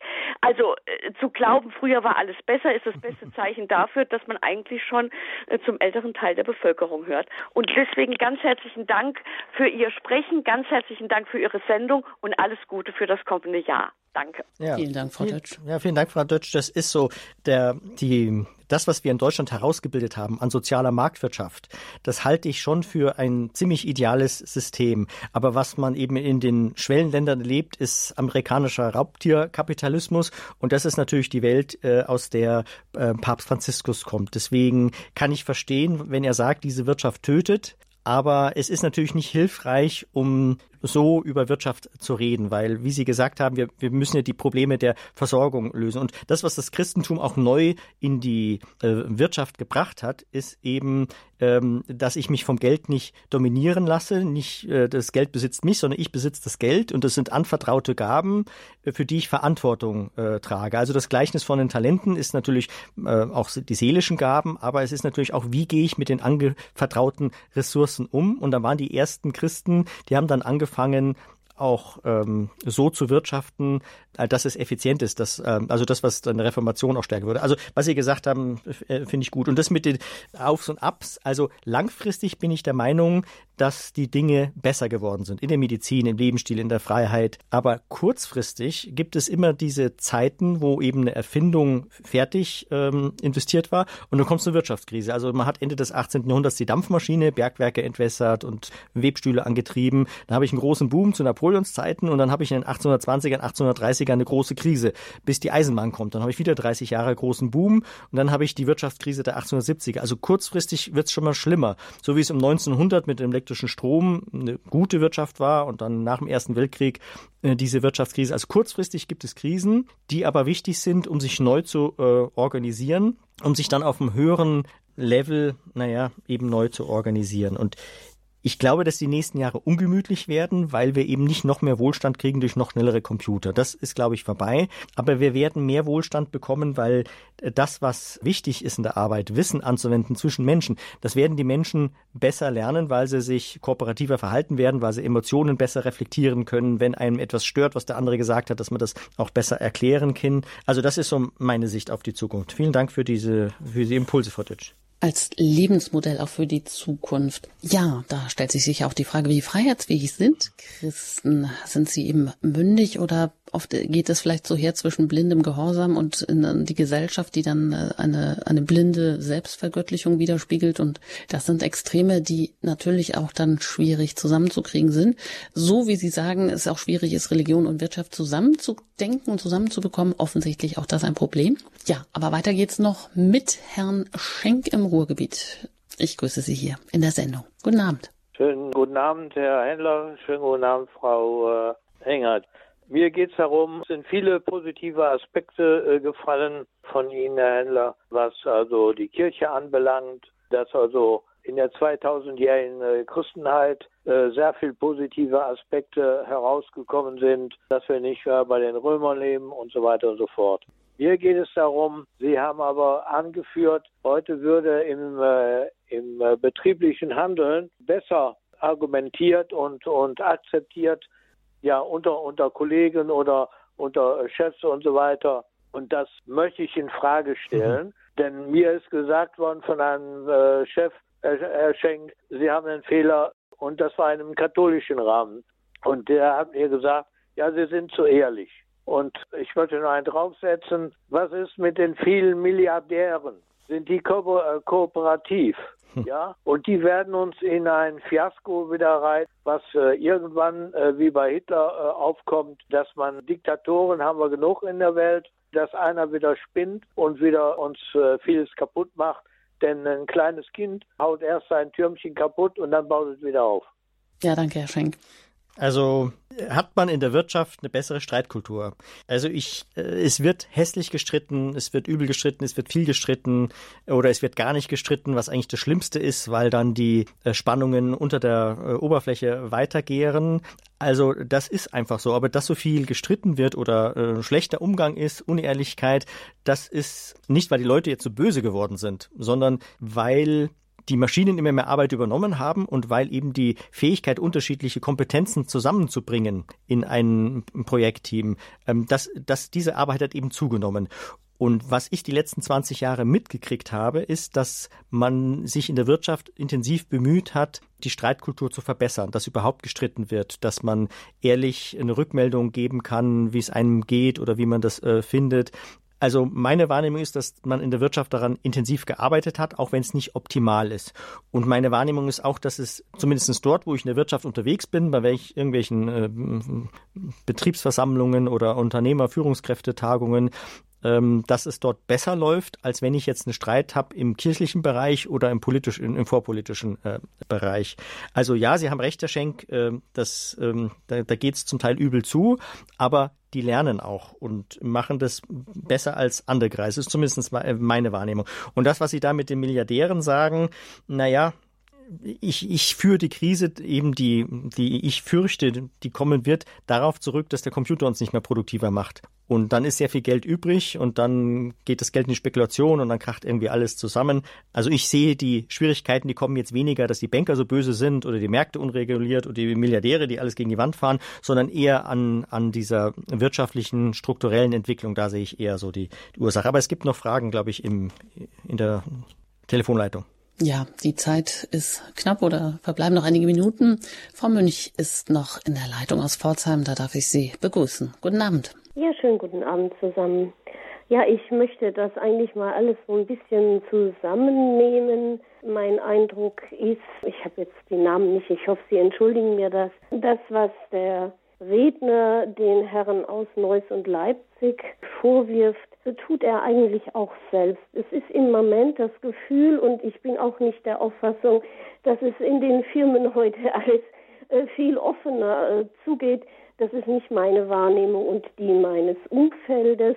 Äh, das macht auch eben die hohe Technisierung aus, dass die Menschen nicht mehr kommunikationsfähig im Allgemeinen sind. Ich denke durchaus, dass wir vielleicht mal lernen sollten, dieses Schwarz-Weiß äh, und immer die Kirche, die Kirche, gut und schön. Aber was ist Kirche? Wir haben eine Institution Kirche, das ist das eine. Und wir haben die Kirche Christi. Und ich denke, äh, die beiden Herren aus Leipzig und Neuss, die wollten gar nicht attackieren. Und diese Empfindlichkeit ist heute eben einfach auch ganz extrem. Dieses Emotionale ist vielleicht eben auch viel zu extrem, dieses Herz auf der Zunge. Nein, nehmt euch zurück, geht in euren Verstand und eure Gedanken und dann äh, gehe ich raus. Ja, also die Entweltlichung, die Benedikt XVI. uns hier in Deutschland gesagt hat. Ich denke und bin und bleibe der Meinung, hier liegt der Schlüssel des ganzen Problems. Wir sind nicht nur Institution, sondern wir sind Kirche Christi. Und das kann ich nicht mit einem Wirtschaftsunternehmen alleine vergleichen. Äh, das ist für mich irgendwo auch ganz wichtig. Und als Christ bin ich optimistisch, weil ich weiß, unser Herr Jesus Christus wieder. Und auf seine Wiederkunft warte ich. Und das, was ich sehe, sind die Zeichen, die er uns gesagt hat. Ich muss nicht an allem meinen, mit rumzuschrauben, sondern vielleicht einfach auch den Menschen wieder die Botschaft bringen, euer Erlöser ist nahe.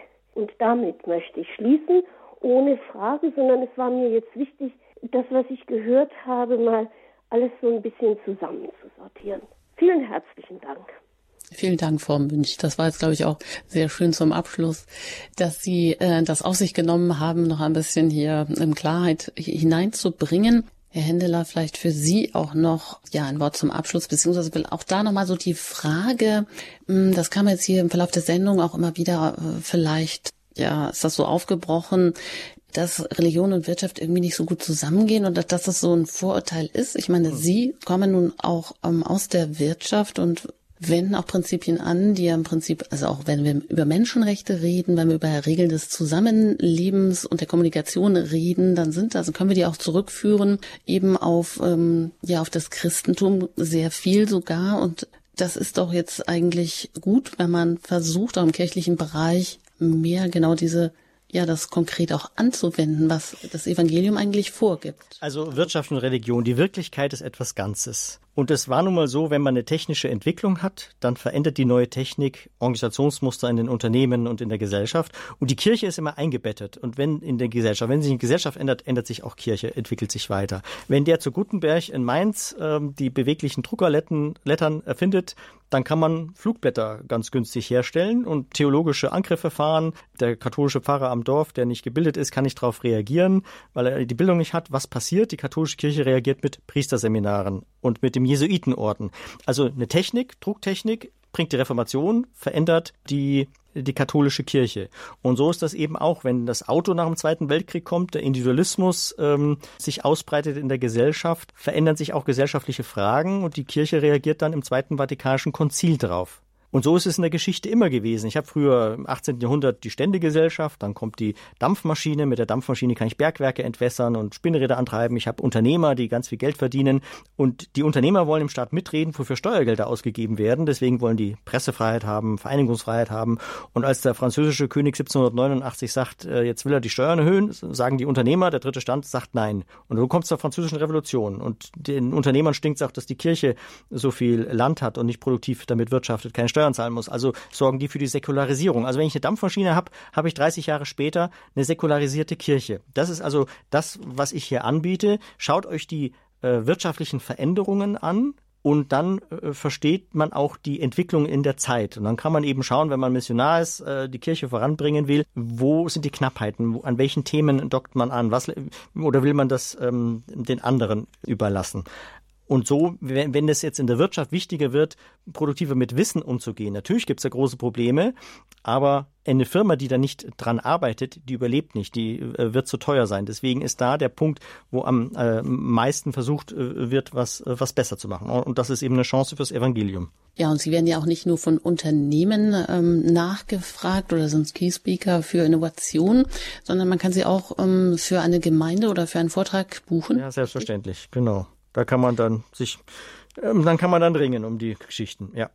Gut, ja, vielleicht mag der eine oder andere oder ist da vielleicht ein, eine Idee aufgekommen, das vielleicht auch mal zu tun, um weiter zu diskutieren, denn Diskussionsbedarf und Bedarf über eine gute Kommunikation, die eben auch, ja, wo man sich gegenseitig versteht, wo man etwas gemeinsam voranbringt auf jeder Ebene. Das ist, glaube ich, immer das Gebot der Stunde. Das ist immer gut und wichtig. Und ich danke Ihnen ganz herzlich, Herr Händeler, dass Sie sich auf den Weg gemacht haben, ins Studio nach München gekommen sind, heute hier zu Gast waren im Standpunkt zum Thema Zeitenwende mit Optimismus einen Blick in die Zukunft wagen und wünsche Ihnen für Ihr Geschichtsbuch für Optimisten alles Gute und dass es bald rauskommt ja, und gerne auch auf Wiederhören. Vielen Dank. Jedes Gespräch ist immer lehrreich.